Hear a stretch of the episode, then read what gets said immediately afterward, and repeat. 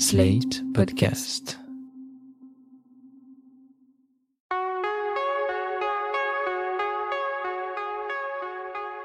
Je m'appelle Thomas Messias, je suis un homme blanc, cisgenre, hétérosexuel, et cet été, quelle que soit la météo, je vous emmène au soleil, sous cette chaleur écrasante qui n'est pas sans effet sur nos comportements. Dans chaque épisode de juillet-août, je reviendrai sur un film qui fait rimer été avec masculinité. Et le premier de cette série, c'est l'histoire d'un homme pète les plombs. Vous écoutez Mansplaining épisode 66. Pourquoi veut-on tout pardonner aux hommes qui pètent les plombs? Un podcast, slate.fr. Si vous avez plus de 25 ans, vous vous souvenez probablement du tube signé en l'an 2000 par le rappeur Dizzy La Peste, intitulé Je pète les plombs. C'était l'histoire d'un type qui décidait de quitter sa voiture en plein embouteillage pour aller se taper un petit déj au McDo le plus proche. Seulement voilà, il est midi passé de quelques secondes, soit pile le moment où l'enseigne OM jaune arrête de servir le menu du matin. Alors, tout simplement, le mec sort un calibre et décide de braquer l'employé chargé de le servir afin d'obtenir quand même le Mac Morning qu'il a demandé. Toute cette partie du morceau fait référence à un film sorti en 1993, Chute libre, réalisé par Joel Schumacher. Michael Douglas y joue un homme aux allures d'employé modèle, chemisette et attaché case, qui largue sa voiture en plein bouchon, parce qu'il veut absolument pouvoir assister à l'anniversaire de sa jeune fille. Parmi les étapes de son trajet pédestre, il y a effectivement un passage par un fast-food, où l'impossibilité de se faire servir un petit déjeuner va provoquer chez lui une réaction pour le moins démesurée. C'est ce monsieur le directeur? Oui, c'est lui. Est-ce que je pourrais lui parler? Oui. Rick, il y a un client qui aimerait te parler. À votre service? Voilà, je voudrais un petit déjeuner. Nous ne servons plus le petit déjeuner. Je sais que vous ne servez plus le petit déjeuner, Rick. Sheila vient de me dire que vous ne serviez plus le petit déjeuner, mais Nous ne servons plus le petit déjeuner après 11h30. Rick, est-ce qu'il vous est déjà arrivé d'entendre l'expression le client est roi Oui, notre règlement est strict. À l'heure du déjeuner, il faut commander la formule déjeuner. Je ne veux pas de déjeuner. Je veux un petit déjeuner. Oui, mais eh, vous m'envoyez désolé. Oui, mais eh, vous m'envoyez désolé aussi.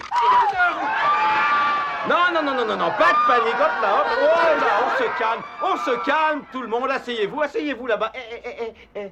Monsieur. Chute libre est présenté comme le récit d'un pétage de câble, mais il serait en fait aussi réducteur que faux de résumer le parcours du personnage principal à une histoire de mec qui s'énerve. C'est même tout le problème. Ce type, dont on apprendra en milieu de film qu'il s'appelle Bill Foster, est traité par Joel Schumacher avec une ambivalence qui laisse pantois. L'ambiguïté du traitement est permanente. D'un côté, Foster est décrit comme un homme perturbé et rempli de violence, quitté par une ex-épouse qu'il menaçait de plus en plus régulièrement. De l'autre, on sent que le film est traversé par une empathie croissante à l'égard de celui qui est aussi présenté comme une victime du système, un pauvre individu lâché par le système capitaliste, humilié de toutes parts, qui décide un beau jour de prendre sa revanche en s'adonnant à une violence totalement décomplexée. Avant même la scène du fast-food, Bill Foster s'illustre dans une petite épicerie, tenue par un homme d'origine asiatique. Pour une histoire de canettes de soda trop chères et de petite monnaie, notre anti-héros s'énerve. Et la façon dont s'exprime sa colère ne laisse aucun doute. Il est gorgé de haine en général, et de racisme en particulier. Je vous le paye 50 cents et vous me rendez 50 cents en monnaie. Ah, pas question. Si, question. Boisson 85 cents. Vous payez ou dehors 4 fins, c'est quoi fin C'est un V, pas un F. 4 20. Il n'y a pas de V en chinois? Pas chinois. Rien. Ah oui, alors vous débarquez dans mon pays, vous me prenez mon argent, vous faites même pas l'effort de parler ma langue Est-ce que vous savez combien d'argent mon pays a donné à votre pays? Allez, dehors, vite. Pas histoire. Je reste. Qu'est-ce que vous dites de ça? Mais Lâchez ça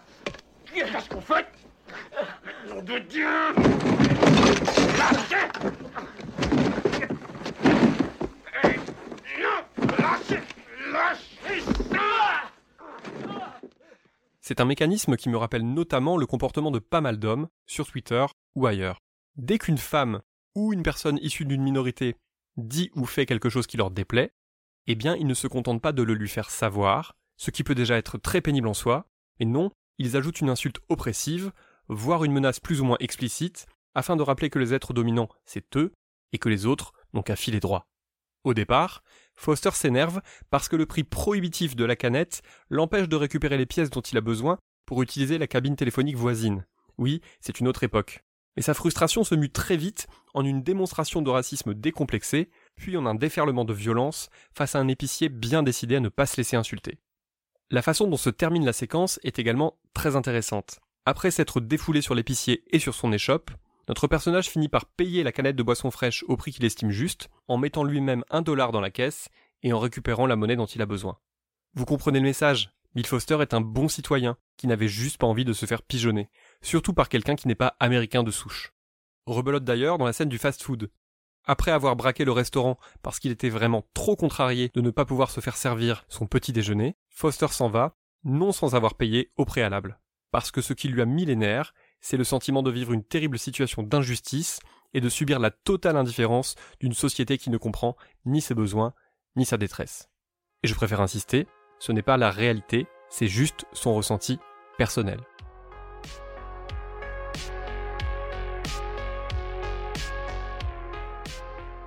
Précisons d'ailleurs que This la peste, qui dans le clip de Je pète les plombs s'est même fait le look de Michael Douglas, ajoute en fin de couplet un passage qui n'est pas dans le film. Dans les paroles, la serveuse, en plus du Mac Morning si âprement exigé, lui ajoute un Big Mac qu'il n'a pas demandé. Enfin, il n'utilise pas le terme serveuse, mais un mot de quatre lettres qui commence par PU et qui finit par TE. Mais ça, c'est encore une autre histoire. Bref, parce que la serveuse a glissé un Big Mac non désiré dans le sac qui contient le reste de sa commande, le rappeur explique en quelques mots et un bruitage que c'est une initiative plus que malheureuse et qu'elle mérite clairement de perdre la vie pour ça. Ce petit twist final participe au portrait du personnage principal du morceau.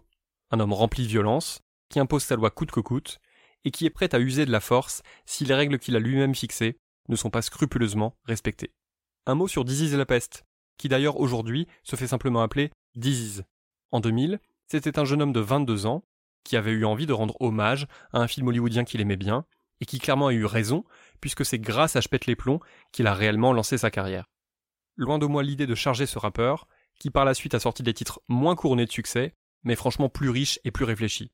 Je trouve cependant que les paroles de Je pète les plombs sont assez révélatrices de l'impression que peuvent laisser certaines œuvres sur les gens qui les consomment. Dans l'imaginaire collectif, en tout cas chez celles et ceux qui ont au moins entendu parler du film, Chute libre est effectivement l'histoire d'un mec qui s'énerve à cause des bouchons et à cause des horaires de service du petit-déj. Or, non. Le mec en question fait preuve d'un patriotisme ô combien nauséabond, il ne s'exprime qu'à travers la violence et les discriminations, donc non, clairement, ce n'est ni un héros, ni même une sorte de loser magnifique. C'est un dangereux personnage, mais Joel Schumacher le rend peu à peu de moins en moins antipathique, en nous invitant à nous apitoyer sur son sort d'employé licencié, de mari et conduit, et de père en manque de sa fille. Si le réalisateur n'y allait pas avec autant de gros sabots, le film arriverait presque à nous faire éprouver de la pitié pour lui. C'est comme si le scénario faisait tout pour dédouaner Bill Foster. Lorsqu'il décide d'utiliser un bazooka en pleine ville, c'est presque considéré comme rigolo, d'autant qu'il est aidé dans cette démarche par un jeune ado noir qui pense se trouver sur le tournage d'un film d'action. Il faut dégoupiller ce machin. Quel machin? Euh, Ça là. D'abord vous l'enlevez et vous le tirez de chaque côté, puis ça se déplie. Comme ça? Ouais. Ensuite rabattez le truc vers le haut et ça vous sert de viseur. T'as appris ça où Oh, je l'ai vu à la télé. Eh monsieur, c'est quoi le nom du film Hein Ah, Le nom du film que vous tournez Attention travaux. Ça te plaît Ouais, c'est pas mal. Et où elles sont les caméras Les caméras, eh bien sûr. euh, recule, recule un peu. Et puis c'est vrai qu'il y a pire que Bill Foster après tout. Pour accomplir cette démonstration, le film fait entrer le personnage dans le local d'un surplus militaire dont le gérant commence d'abord par se montrer ouvertement homophobe, Mais commandons des chaussures de marche.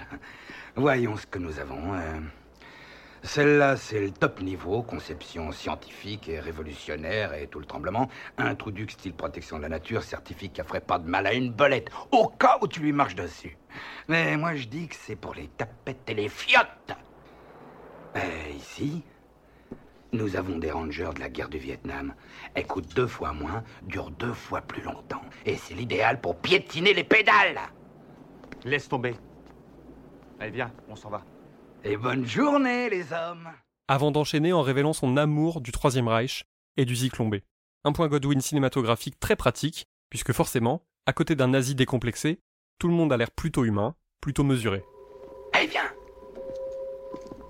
Je vais pas venir n'importe qui là derrière. C'est mon stock privé.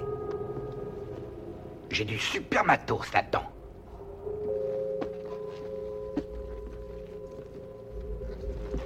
Boum Première guerre mondiale, comme neuf. Hé, en parlant de gaz. Attends, je vais te faire voir. Faut que je te montre. Tu sais ce qu'il y avait là-dedans? Du Zyklon B.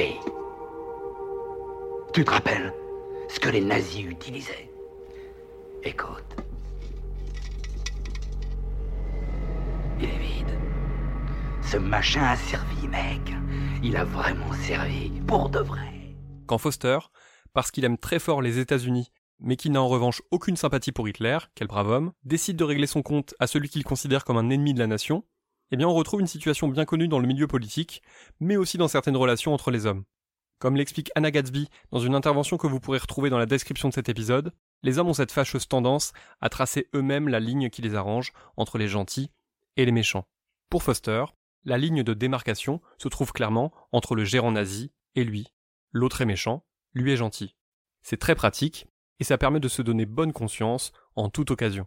Notons bien que lorsque Anna Gatsby décrit ce phénomène, elle parle aussi des hommes qui se décrivent comme progressistes ou alliés féministes, c'est-à-dire que je suis aussi concerné par ces propos que Bill Foster. Moi aussi, par exemple, je trace ma propre ligne entre les gentils et les méchants, alors qu'a priori, ce n'est pas à moi de le faire. Je ne vous révèle pas la fin du film, mais elle tend elle aussi à humaniser Foster, à rappeler qu'il est un père de famille qui aurait voulu faire mieux, et aussi un brave type qui s'est juste trompé de route et de colère. Politiquement, comme d'autres films de Joel Schumacher, Chute libre est un film compliqué.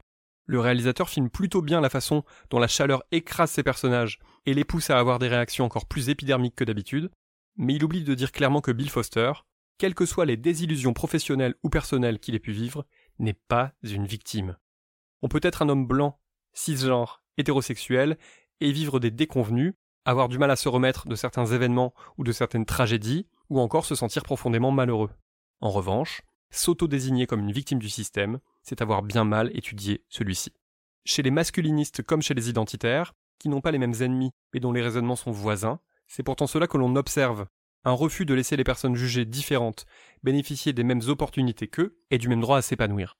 Je rêve qu'un ou une scénariste reprenne le postulat de chute libre pour dresser un état des lieux des violences masculines et pour tailler un costard au quinca blanc en chemisette qui pensent pouvoir se comporter comme les pires raclures de bidet parce qu'ils ont l'impression d'être les rois du monde.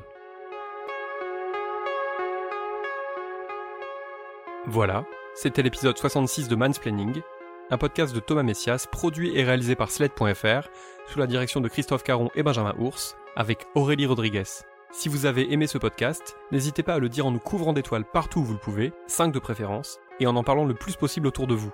Toutes vos remarques et vos questions sont les bienvenues à l'adresse suivante mansplaining at slate.fr. Vous pouvez aussi me contacter via Twitter ou Instagram, mes messages privés sont toujours ouverts. Toutes les références aux articles, œuvres, vidéos citées se trouvent dans la description de ce podcast. Je vous rappelle que Mansplaining ne prend pas de vacances et que même cet été, on se retrouve un mercredi sur deux. À dans 15 jours.